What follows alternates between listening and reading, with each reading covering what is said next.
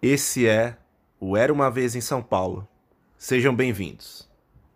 Augusta, que saudade se for aqui voltava da João Moura.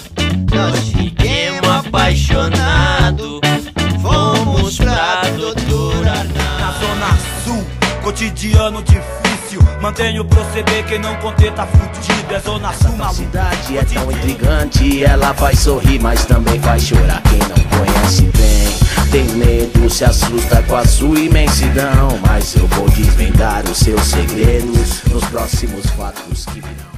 Bom dia, boa tarde, boa noite, galera. Esse é o Era uma Vez em São Paulo, episódio 20. Primeiro episódio de 2021, galera. Tô até emocionado aqui depois de um tempinho. Tamo tirando a poeira aqui do, do quarto e voltando à ativa. E comigo, né, sempre do lado aí, o meu fiel companheiro Marcos. A gente tirou uma espécie de licença, né? Não foi, nem férias ou uma parada, um tempo provisório. Foram praticamente dois meses, dois Ué. meses e pouco sem um EP. Mas a boa notícia é que a gente vai seguir com o projeto esse ano e com episódios novos, diferentes, uma quantidade um pouco maior. Talvez até com uma qualidade de áudio também um pouco Pois maior. é, galera. A gente vai contar com o feedback aí de vocês também pra nos falar, mas agora a gente investiu um pouquinho também na aparelhagem aí do, do podcast. Vamos ver se, se gera bom retorno, né, Marcos? Exatamente. A gente vai fazer o possível pro episódio ficar gostoso, bem agradável de ouvir. Boa. E para inaugurar essa, esse ano que demorou para iniciar aqui no Era uma Vez em São Paulo, a gente vai falar de um clássico do cinema, né? Com Uma certeza. iniciativa nossa para esse ano de 2021.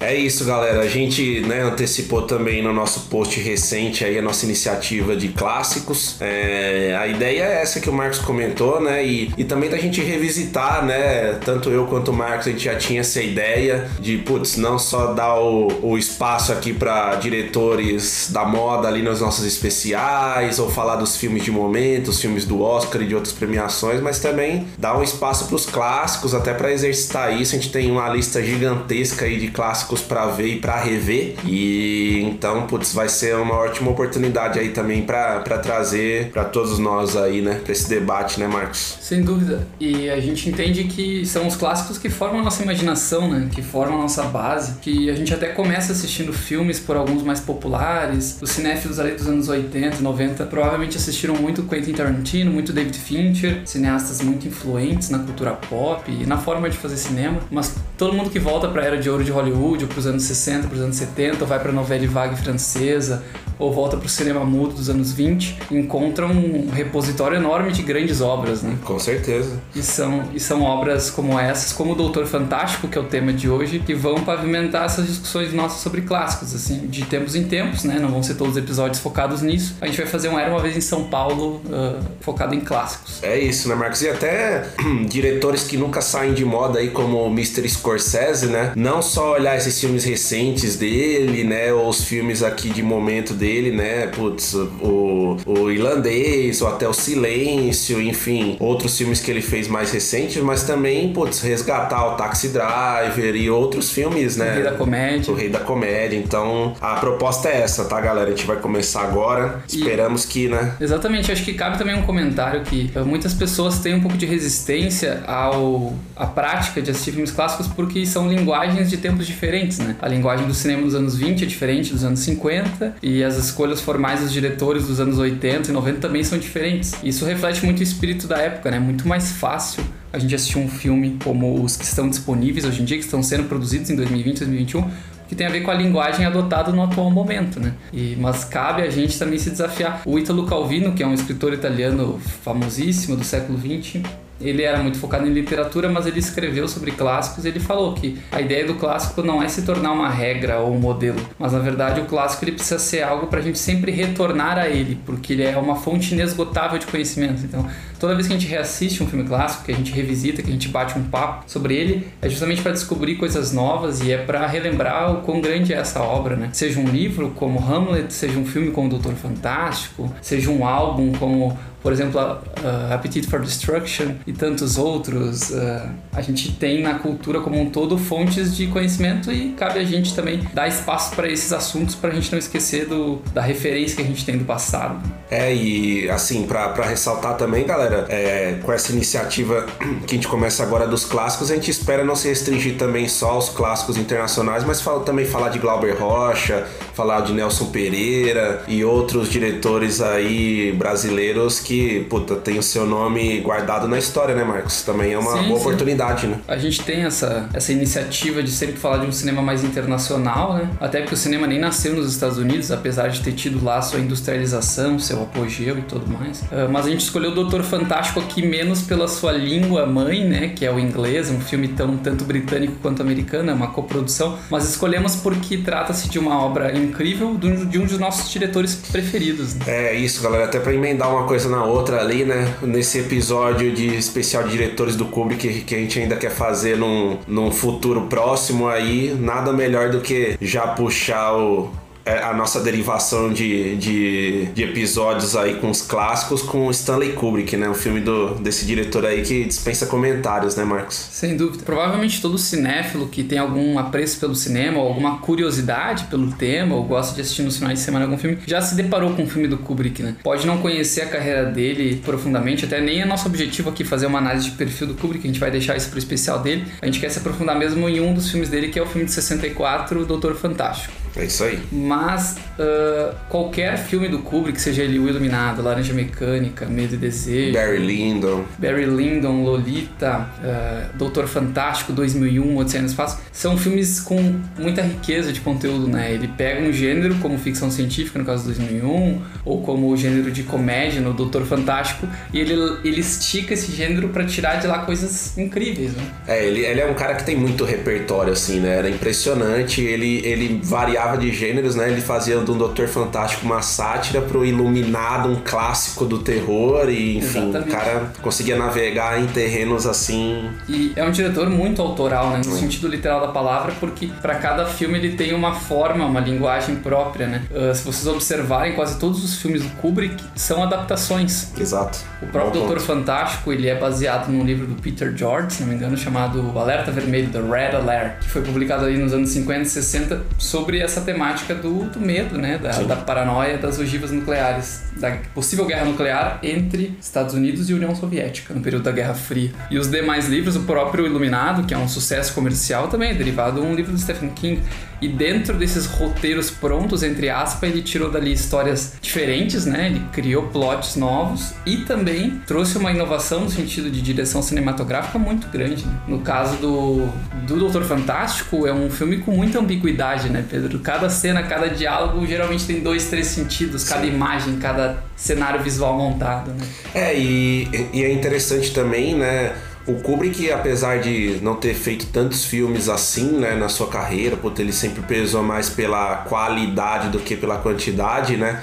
Você consegue verificar em alguns filmes dele alguns atores, um ou outro consagrado participando, né? Por exemplo, um Jack Nicholson da vida, ou mais recente, um Tom Cruise e uma Nicole Kidman. E aqui no Doutor Fantástico, Peter Sellers, que na época era né, um, um mito ali da, da comédia né, de, de Hollywood que já tinha feito uma participação muito importante no, no Lolita, né, do, dele também. Agora brilha aqui no Doutor Fantástico, né, Marcos? É, essa é uma das principais curiosidades do, de Doutor Fantástico, que em inglês levou o nome de Doctor Strangelove, né? Or How I Stop Worrying and Love the Bomb. Ó, Algo do tipo, né? difícil gravar isso, né? É, um nome gigantesco, mas é sobre justamente sobre parar de se preocupar e começar a amar a bomba, por- porque essa lógica de uso de uma bomba nuclear no filme passa de um medo de uma paranoia para uma prática militar, né? É sobre isso que o filme trata. E o Peter Sellers ele faz no filme, como muitos já sabem, três personagens diferentes, né? O mesmo ator.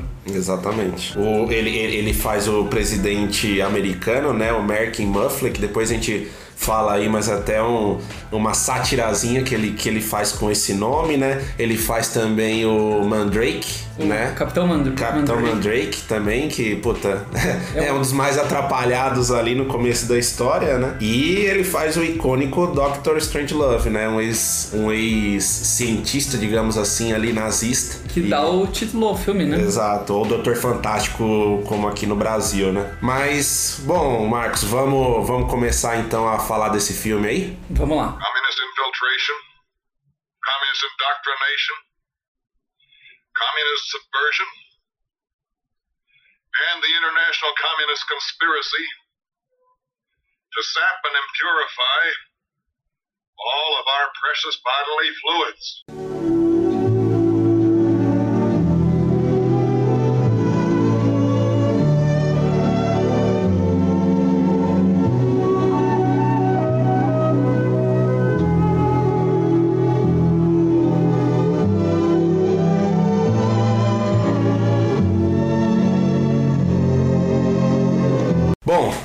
Entrando aí agora no Doutor Fantástico propriamente dito aí, um filme como o Marcos falou já de 1964, dirigido ali pelo, pelo Kubrick. O Marcos já nessa ne- ne- ne- nesse como é que eu posso dizer aqui nessa iniciativa dos clássicos aqui ele já vai começar dando uma sinopse nossa aqui autoral sobre o Doutor Fantástico né Marcos É, apesar do Kubrick ser conhecido de muitas pessoas, já devem ter visto alguns filmes dele, talvez não conheçam o Doutor Fantástico ou tenham visto há um certo tempo e não lembrem do quão icônica é essa história. né? E o filme, gravado em 63, eles, inclusive por conta da sinopse vai ficar claro isso, eles tiveram que lançar no ano seguinte só, porque 62 teve a crise dos mísseis, né? 63 tivemos o assassinato de Kennedy, e aí os cinemas, todos os filmes relacionados com guerra tiveram uma certa certo problema na distribuição e o filme acabou saindo no comecinho de 64. Então, sobre o que é Doutor Fantástico? Um general enlouquecido está certo de um plano soviético para envenenar a água potável disponível no mundo. E com isso, autoriza um batalhão de militares a iniciar o protocolo de disparo de ogivas nucleares. O presidente americano, vivido por Peter Sellers, senhor Merkin Muffley ele mesmo, convoca seu conselho para discutir o tema na sala de guerra. George C. Scott, General Bucky Turdison icônico líder das Forças Armadas, tem de explicar todo o caso e alertar para os envolvidos o que é a máquina do juízo final, um dispositivo comunista criado para retaliação a qualquer ataque inimigo. A Doomsday Machine deixaria o mundo em cinzas caso fosse utilizado. Enquanto o debate acontece, um grupo de três militares de baixa patente e um cowboy levam as ogivas ao território inimigo, autorizadas pelo general enlouquecido do começo do filme. Capitão Mandrake, também vivido por Sellers, né, o terceiro personagem, tenta convencer o general que autorizou o ataque a cancelar o mesmo. Em paralelo, na sala de guerra, o presidente conversa com o seu respectivo compatriota soviético sobre as alternativas e Doutor Fantástico, um ex-oficial nazista vivido por Peter Sellers, discursa sobre o que pode acontecer na Terra e como eles podem se salvar. É isso aí, galera. Baita sinopse aí. Bom, já já dá pra sentir, né, pela sinopse. E logo no- nos primeiros nos primeiros minutos de filme que a sátira ali vem forte, né, Marcos? É, o general enlouquecido ele tem receio de que há um plano comunista para envenenar os fluidos corporais dos seres humanos através da contaminação da água potável, né? Vale um, um ponto interessante, Marcos, que o nome desse general é o Jack Ripper, né? Que o Exatamente. Kubrick já começa ali com a satirazinha também, né? Com o Jack Stripador, né? Exatamente.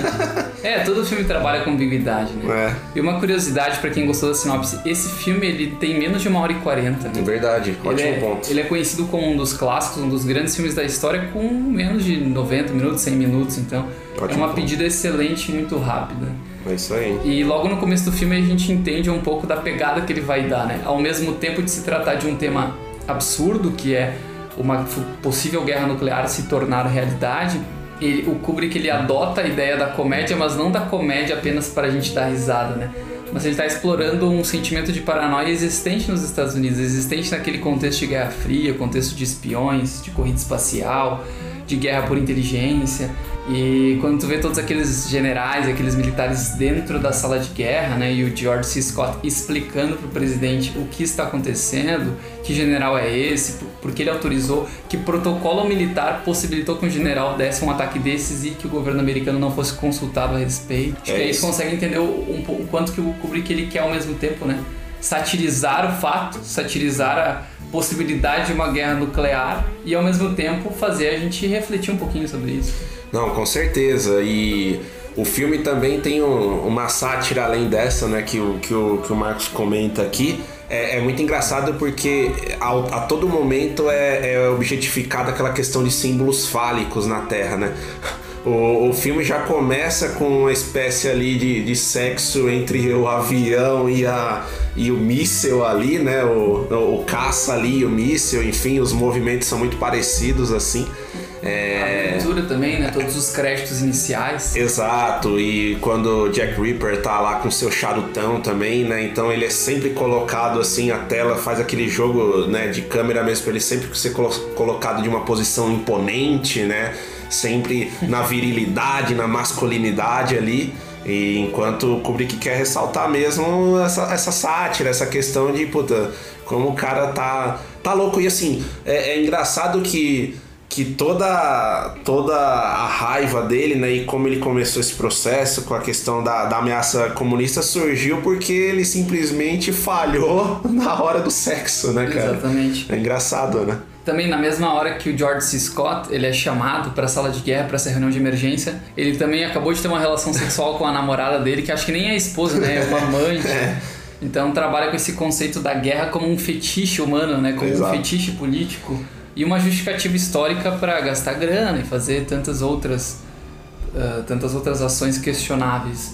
É, e uma coisa também, né, Marcos, trazendo do macro aqui, o Kubrick, se eu não me engano aqui, o Doutor Fantástico era o sétimo filme dele aqui, na filmografia já dele, e, putz, num gênero totalmente diferente do que ele já tinha feito até então, né? Ele tinha feito já Medo e Desejo, The Killing, o Grande Glória Feita de Sangue, né, onde é um filme muito mais sério, né, militar ali com o grande Kirk Douglas o Spartacus também e, e antes o, o Lolita, né? Então, pô, o cara, depois de ter passado já por vários gêneros, né, ali, depois ele ia passar por muito mais outros, né? Ele faz um. Ele, ele usa a temática um pouco ali de guerra, né? Do Pets of Gore e tudo mais. Mas ele transforma isso e vai pra uma sátira Ele incrível, inova, né? né? Acho que o Kubrick é a prova real de que um mesmo tema pode ser contado de diferentes formas, né? Sim. O Paths of Glory é um filme mais tradicional, né? Mais pacifista. O Spartacus foi um filme que não era nem iniciativa dele, mas o Kirk Douglas, pela boa relação, jogou ele ali na. Exato, e é, na um, e é um épico, né? Um É. filme mais nos moldes do cinema clássico. Aí pega Doutor Fantástico, que é uma sátira. Aí ele também fez lá na frente o Nascido para Matar, que É. já bebeira muito mais um thriller de suspense, Exato, né? exato. Sobre a capacidade de degeneração mental que causa uma guerra nos seus soldados. E, e guerras diferentes também, né? Ele usa o Vietnã no Nascido para Matar, se eu não me engano, ele também Isso. trabalha aqui com a Guerra Fria do Doutor Fantástico. Uh, Depois ele vai pra algo totalmente medieval no Barry Lyndon, né? Assim, putz, é, é impressionante, né? Um Como ele completo. consegue, como ele consegue surfar ali e navegar em vários mares diferentes, né? Ele e... lembra um pouco, em um dado um certo momento, o Billy Wilder, que, Ah, que também explorou vários gêneros, né? Na comédia, no drama, ah, filmes de tribunal. O Wilder fez de tudo que é tipo. Talvez não com o exímio criativo, né? Que o, que o Kubrick tinha. Com a criatividade, a originalidade, mas de uma forma muito eficiente também, né? O Billy Wilder é um dos maiores roteiristas da história de Hollywood. É, e trazendo um pouco mais de curiosidades aqui também, galera, assim, como a gente já falou no começo, putz, ele trouxe pra, pela segunda vez o Peter Sellers aqui para um filme dele e agora no papel, nos papéis né, principais. E uma curiosidade interessante, Marcos, é que o Sellers ele ia fazer não só três personagens, mas como quatro, né? Então na época, né, a distribuidora queria que, que ele fizesse quatro personagens. Qual seria o quarto? né? Então, o quarto, putz, do que eu li, eu não cheguei a ver qual personagem que seria. Não sei se eles revelam. né? É, mas é, acabou não sendo feito quatro porque o Sellers não tinha disponibilidade de tempo mesmo, né? Ele era um ator super requisitado na época e não tinha condições, né? Já fazer três. E fora que, assim, ele era um ator muito caro na época, né? Mas mesmo assim o vestir. Kubrick reclamou do preço dele. É, exato, mesmo desse jeito, mas, pô, tá, tá pago esse investimento com certeza, né? E só pra vocês terem uma ideia, a grava- gravações com Stanley Kubrick eram gravações demoradas, né? Sets de É. E pesadas meses. mentalmente, né? Ele era um Pesadas, diretor que exigia mentalmente. muito, né? Um diretor que começava a filmar muitas vezes sem ter certeza do final. Durante É. as filmagens ele descobria pra qual caminho ele iria ir. E ele gravava cenas que seriam o final pros atores, como no caso do Doutor Fantástico, que na verdade depois ele mudava tudo, né? Originalmente no Doutor Fantástico a cena final seria uma briga de comida, de, de torta, torta na cara, entre o embaixador russo, os generais, o presidente naquela sala de guerra. E o final do filme não é uma, uma briga de comida, né? Quem for assistir ou quem for reassistir vai relembrar que não é isso, não é assim que termina o filme. E também outra curiosidade é que, apesar de ter, ter usado Peter Sellers, muitos, ah, digamos assim, acreditam né, a originalidade do filme, a qualidade da sátira a escolha que o Kubrick fez de chamar um roteirista que ele nunca tinha trabalhado, que Hum. foi o Terry Sounder, que era um cara que trabalhava com comédia nos anos 50 e nos anos 60, escrevia também, não escrevia só filmes, ponto. escrevia livros. E ele vem justamente para dar essa carga de comédia adicional, talvez o Kubrick, por ser um diretor mais sério, né, um pouco mais ah, formal na, dentro do cinema, ele precisaria de um apoio ali na adaptação do livro do, do Peter George. E, putz, o- um- uma outra curiosidade também, né, de novo dos personagens dos Sellers, né, é que o Merkin Muffley lá, o presidente, né, ele tem esse nome e se a gente for resgatar o, o Merkin Muffley era um termo usado para uma peruca pubiana, cara. Então, você vê que o Kubrick ali, né, na, na- na- nas nuances ali, sempre dá um jeito de, de, de satirizar nesse filme. E uma outra coisa, um dos soldados ali que estão no, no caça, né, é, o senhor James Earl Jones, que depois fez só a voz do Darth Vader, né, Marcos? Exatamente, né? Ele tá novinho. E contam no making of do filme que todo aquele trabalho de acionamento do disparo, né, da, da bomba de hidrogênio, a partir da autorização do General Louco, ele seguiu um protocolo rígido militar, assim. O Kubrick ele pesquisou, ele entendeu como que seria feito num caso se tornasse realidade e replicou isso dentro do filme. Inclusive militares da época ficaram preocupados como que um determinado procedimento militar de nível tão confidencial tari- estaria sendo exposto dentro de um filme. Pô, interessante. Porque foram militares ah, de reserva, assim, né? Aposentados que foram ser consultores do filme de pesquisa e contaram como que era o acionamento de bombas de mísseis de uma ordem mais simples e que também ah, seria replicado no modelo de ogiva nuclear, né? Você vê como é que é isso, né? E depois o Kubrick faz o 2001 e tem gente que fala que, que o Homem Não Foi à Lua, foi o Kubrick que filmou ali. É cada maluco que me aparece. É. E assim, o filme ele tem diálogos também, né? Diálogos de destaque que acho que vem por essa veia cômica do Terry Sounder e também pela capacidade dos atores. Os Sellers têm um timing cômico absurdo. E, e, Marcos, aqui, né, lançando uma mini polêmica aqui, é, do dos personagens dos Sellers, você acha que os três, né, o Mandrake, o Merkin, né, o presidente, o Dr. Strangelove, os três estão no mesmo nível ou você acha que estão em níveis diferentes? Não, os três são muito bons, mas o melhor é o Dr. Strangelove, porque ele usa um óculos escuros, uma luva e ele tem uns maneirismos bizarros naquela cadeira de rodas que a, a mão dele tem aquela, aquele anseio quase que natural de querer cumprimentar o Führer e o Hitler a qualquer situação, né? O, inclusive, parte daquela interpretação corporal não foi guiada pro roteiro É, ou pro verdade. pedido do diretor. Foi o Sellers que inventou na hora mesmo. Sim, sim, você vê que realmente o Kubrick estava tratando ali, né, e, e, e- gastou uma grana, mas num cara que era brilhante também, né. É. E, e, assim, das atuações também, Marcos, assim, eu, eu gostei muito, né, do, do General Turdinson lá, do, do George Scott. Scott, né, porque ele consegue mostrar toda aquela virilidade, toda aquela questão masculina, mas ele é um cara todo confuso também, né, um cara meio inseguro, é, quando o embaixador ali fala do poderio da Doomsday Machine, ele queria ter algo igual, né? Então você vê que o Kubrick consegue sempre dar esse dualismo, né, também, né, nos personagens. né? Exatamente. É aquela coisa, não busque nos seus personagens apenas um- uma forma de analisá-lo. É. né? Tenta sempre buscar diferentes interpretações. Dá- tem que dar espaço pro personagem também se descobrir dentro do filme. Porque se o roteirista chega com um cara quadrado, que é mauzão, que é, que é um vilão, que só fala coisas ruins, faz caras feias, vai perder um pouco do prazer do filme. E o George C. Scott é um cara que toda vez que ele vai falar, ele é o responsável né, pela comunicação entre presidente e operação de guerra. Só que ele é o tempo inteiro um cara cômico, confuso, ambíguo, como tu falou, é, é muito divertido. É, o Slim Pickens também, que faz o Major King Kong também, cara, é fantástico, né? Porque assim, enquanto eles não têm aquela ameaça da bomba, ele tá lá, né, bonitinho ali, quadradinho, naquela postura. De repente, né, quando estoura, né, galera? Bom, pra quem não viu, né, também não vamos abrir tanto aqui, mas assim, quando estoura ali o perigo, ele já põe o chapéu dele de cowboy, né? Ele já volta às origens, né? Exatamente. Não, é muito legal. Pra quem não sabe, o George C. Scott, que é esse ator que a gente tá destacando ao lado do Sellers, ele é o protagonista de Patton, Rebelde Ah, Herói, verdade. que viria na década de 70, se não me engano, no ano mesmo de 1970, ganhar o Oscar de melhor filme, Bom ponto. que é do Franklin Schaffner, que é um filme de guerra também que vem com questionamentos, né, sobre, ah, sobre a moralidade envolvida nas decisões de um militar. O Sterling Hayden, né, que, tá- que faz o general Jack the Ripper também, putz, ele dispensa comentários a atuação dele, né? Ele consegue também, né, dar toda a imponência e, e, de novo, que a gente ressaltou, né? A imponência, mas ao mesmo tempo a, a ambiguidade, a confusão, a insegurança ali, né? Então, putz, é, as atuações estão todas muito afiadas nesse filme, Exatamente. né? E as situações criadas pelo Kubrick, elas são situações que elas exigem muito do ator, né? Ah, tá, se tu usa um mesmo ambiente para filmar durante 80% do filme, todos eles estão de certa forma trancados, né? A gente tem o grupo, né, de três cabos, soldados de baixa patente com um cowboy dentro do avião, levando ogivo, trancados.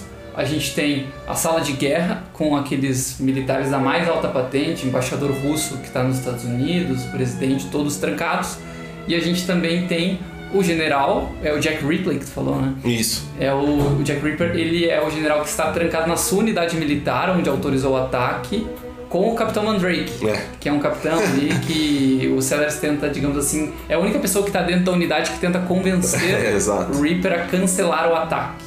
E dali também se gera alguns dos melhores diálogos presentes no filme. Não, com certeza, né? E ali também, como a gente ressaltou já dos objetos fálicos, até a própria a própria arma lá do general, né? Putz, é toda imponente, o seu charuto, o míssil, né? Que a gente já falou. E no, e no fim tem, tem outros objetos. E uma coisa interessante, até Marcos pesquisando o filme, e a gente começa a notar isso, nas interações dos personagens, né? Você vê que mesmo o Sellers ali, né? é, na hora que o Turdison fala, né, na mesa ali, né, de guerra, é, ele sempre fala de um jeito imponente e a câmera, assim como mostra o General Jack Ripper, coloca ele sempre como cara altivo, né? Então o cara.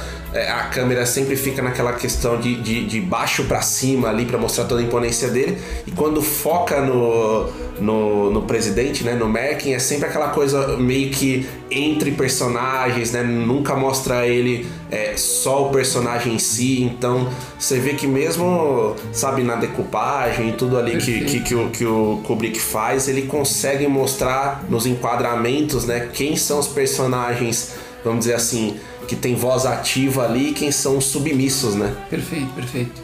E uma curiosidade é que uh, Doutor Fantástico foi indicado ao Oscar, assim, ele foi um Ah. filme que teve uma certa, um certo reconhecimento da crítica já no seu lançamento, né? Não foi uma daquelas obras-primas que demorou décadas para ser reconhecido. Verdade, um filme que fez E- muito sucesso na O época. Kubrick também recebeu. indi- O Kubrick nunca foi um cara muito reconhecido em premiações. E nunca ligou muito pra isso também, É, né? nunca precisou. Grandes diretores do cinema não ganharam Oscar, né? Uhum. Chaplin, Hitchcock, eh, Kubrick. E a gente tem, nesse caso, mas eu acho curioso porque ele, só pra ter uma ideia, no mesmo ano, o Doutor Fantástico foi indicado e perdeu pra My Fair Lady, Minha Linda Senhora. Caramba. Que é um filme totalmente diferente, né? É. Então, pra tu ver os tipos de cinema que estavam sendo feitos na década de 60, né? Que foi um, também uma transição, foi um- uma década difícil pro cinema americano, né? A era de ouro do cinema tinha acabado, a novela vague estava ganhando força em toda a Europa. Ah, depois dos anos 50, principalmente, né? O cinema europeu, francês, italiano, alemão voltou a ganhar um protagonismo que só existia lá nos anos 20 e 30. E os Estados Unidos estavam meio que confusos nos anos 60, né? Era justamente a revolução, a contracultura máxima e a inovação cultural. é Essa, essa mudança cultural que Sim. o mundo inteiro enfrentou e o cinema também é um retrato disso, né? O mesmo Doutor Fantástico e My Fair Lady terem sido indicados ao mesmo prêmio mostra um pouco dessa ambiguidade da transformação cultural e o fato de My Fair Lady ter ganho também mostra um pouco da resistência à mudança que em certos movimentos artísticos ainda existia naquela época. Não, com certeza. E o Oscar, né? E principalmente o Oscar, né? Outras premiações, festivais, Cannes, Veneza, enfim, são até mais justas, né? É, mas o Oscar sempre teve essa questão de lobby, né? E de filmes mais perfeitinhos pro Oscar, né? Então Exato. é normal que o Doutor Fantástico na época ali também não não fosse tão reconhecido assim como deveria em questão de premiação, né? Indicações até que foi, né? É, e, e pode-se dizer, né, Marcos, sem sombra de dúvida, que Doutor Fantástico influenciou muito os filmes de sátira que vieram né, na esteira, assim, né? Monty Python, principalmente. Exato, é uma formulazinha muito, muito bem feita ali, né? E ele tem um trabalho de cena, né? Que a direção de arte se destaca muito. Todo o set montado na sala de guerra, né? Desses três ambientes que eu falei, ele, ele é icônico na história do cinema. Tanto que existe uma piada clássica que quando Ronald Reagan foi eleito presidente dos Estados Unidos e chegou na Casa Branca, um dos para se mudar, né, para morar com a, com a sua família, com a Nancy Reagan, um dos primeiros lugares que ele queria conhecer era a sala de guerra. Ele era ator, ele conhecia sobre cinema, só que a sala de guerra não existia. Foi montada no set e se tornou um símbolo daquela época, né? E além da sala de guerra tinha aquele mega mapa, uh, aquele- telão, né, cheio de pontos para analisar a possibilidade de uma guerra com a Rússia. E contam que apesar do filme ser em PIB, né, ser em preto e branco, o Kubrick fez questão de trabalhar com uma tela com uma reprodução fiel às cores da época que seriam, sabe? Para mostrar um pouco do perfeccionismo de um diretor que filmava 100 vezes, 150 vezes a mesma cena. Então é um troço um, um troço que só ressalta o quanto é importante a presença de um diretor que tem vontade de ser criativo, que tem vontade de trazer coisas novas para a tela. Não, com certeza. lembra a cena o Doctor Strange Love, que dá nome Ele demora pra aparecer até no filme, né? ele demora pra aparecer. Se eu não me engano, leva quase 50 minutos pra ele efetivamente falar no filme. E isso também é resultado como que eu trabalho com um filme curto, rápido, com cenários fechados, filme de câmera, com um set caprichado, com atores de alto nível, mas eu dou um momento para cada uma dessas coisas, né? Há um momento em que a sala de guerra é protagonista, há um momento em que aquele batalhão de baixa patente lá no avião também é protagonista, né? Na hora da numa futura explosão das bombas. Há um momento para o Sellers brilhar como o Doutor Fantástico, para ele fazer o discurso dele, mostrar os maneirismos. Existe um respiro, né? O filme não precisa ser rápido, apressado, também não precisa ser tão longo.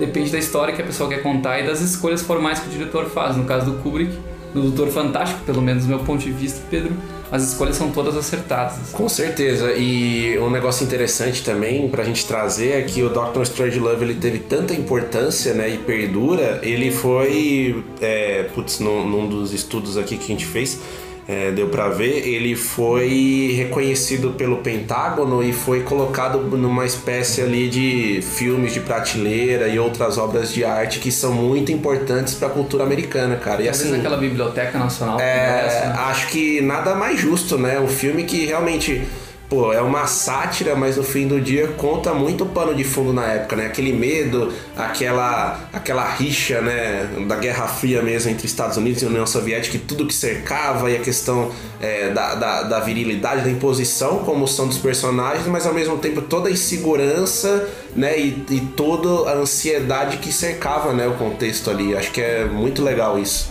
É, e o quão frágil é a nossa segurança, né? O quanto que a concepção de uma guerra nuclear, ela por si só já é uma contradição, porque não é possível haver uma guerra nuclear. Só é possível dizimar o seu inimigo, ele nunca vai conseguir te, te retomar de alguma forma. No caso do filme, existe o dispositivo, né, que é a Doomsday Machine, que ela vai ser um dispositivo automático de retaliação. Ah, mas claro que aquilo ali é muito mais um MacGuffin, né? Uma forma de do Sim, roteiro boa. brincar e de criar situações bizarras para os personagens se divertirem. Não, com certeza. Seek the life essence. I do not avoid women, Mandrake. But I, I do deny them my essence. Pessoal, e aí chega aquela hora que a gente gosta ali, né? Eu sei que vocês também, da- das notas, mas até tava falando isso com o Marcos aqui, vai ser mero formalismo aqui dos clássicos, né, Marcos? Porque, putz. É uma a- covardia. É, a gente dá uma nota ali menor que 8,5, 9 pra filmes como esse que a gente vai trazer é meio complicado. Eu né? acho uma covardia. Tem alguns filmes que talvez não tenham nos tocado tanto, apesar de serem clássicos, e que vale a pena mesmo assim conversar. Mas pra mim não é o caso do Doutor Fantástico, né? O Doutor Fantástico pra mim é o, é o melhor filme de sátira que eu, que eu já vi, pelo menos até aqui, nessa minha curta trajetória como cinéfilo. E é tranquilamente um filme nota 10. Boa, Marcos. Cara, eu não vou polemizar aqui, mas eu, eu- o que, que eu queria, o que, que eu queria trazer? Doutor Fantástico é um filme pra mim fenomenal também, com tudo isso que a gente já trouxe dos elementos de sátira, de, de tudo, né, as atuações e tudo mais que a gente já, já ressaltou aqui. Eu não vou dar 10 pra esse filme, mas eu não vou dar 10 por um motivo, é só porque quando eu olho a filmografia do Kubrick como um todo, É injusto. eu fico tentado a não dar 10, mas eu vou dar um 9,5 aqui pro Doutor Fantástico e acho que já tá bem acomodado também. Muito bem, mas o Kubrick é um dos poucos caras com várias notas. É, exato. Não Como a tem. gente vai trazer aí em breve também, né? E uma curiosidade, pessoal, uh, não é tão difícil assistir Doutor Fantástico, né? Não estamos falando de um filme mudo dos anos 20 que não existe em streaming, pelo contrário. Flui super bem, né? É um filme agradável, muito bom de ver, divertido, dinâmico, de 1 hora e 35 eu confirmei agora aqui. Não chega a ser 1 hora e 40 de filme. É de 64, então já é uma linguagem mais recente. E ele tá disponível em tudo que é streaming, né, Pedro? Passa a lista aí pra gente. Tá no YouTube, galera, por 5,90, ó. 5,90, galera. Pô. É, tá no Now aqui no Brasil também, tá no iTunes e tá na Google Play Movies, né? Então, Doutor putz. Fantástico. É a melhor pedida para o atual momento, né? E uma curiosidade também, na verdade, uma indicação para quem gosta de mídia física ou quem tem um reprodutor de, de Blu-ray em casa, a Versátil, que é uma das grandes aí, Já dá uma arrepiada quando você fala esse uma grande, das grandes empresas de home video do Brasil, lançou agora em 2020 uma edição definitiva, limitada do, do Doutor Fantástico, com uma luvinha muito linda, Blu-ray, dois discos, 50 GB, vem pôster, vem card, é uma edição fantástica, a melhor edição que existe no Brasil.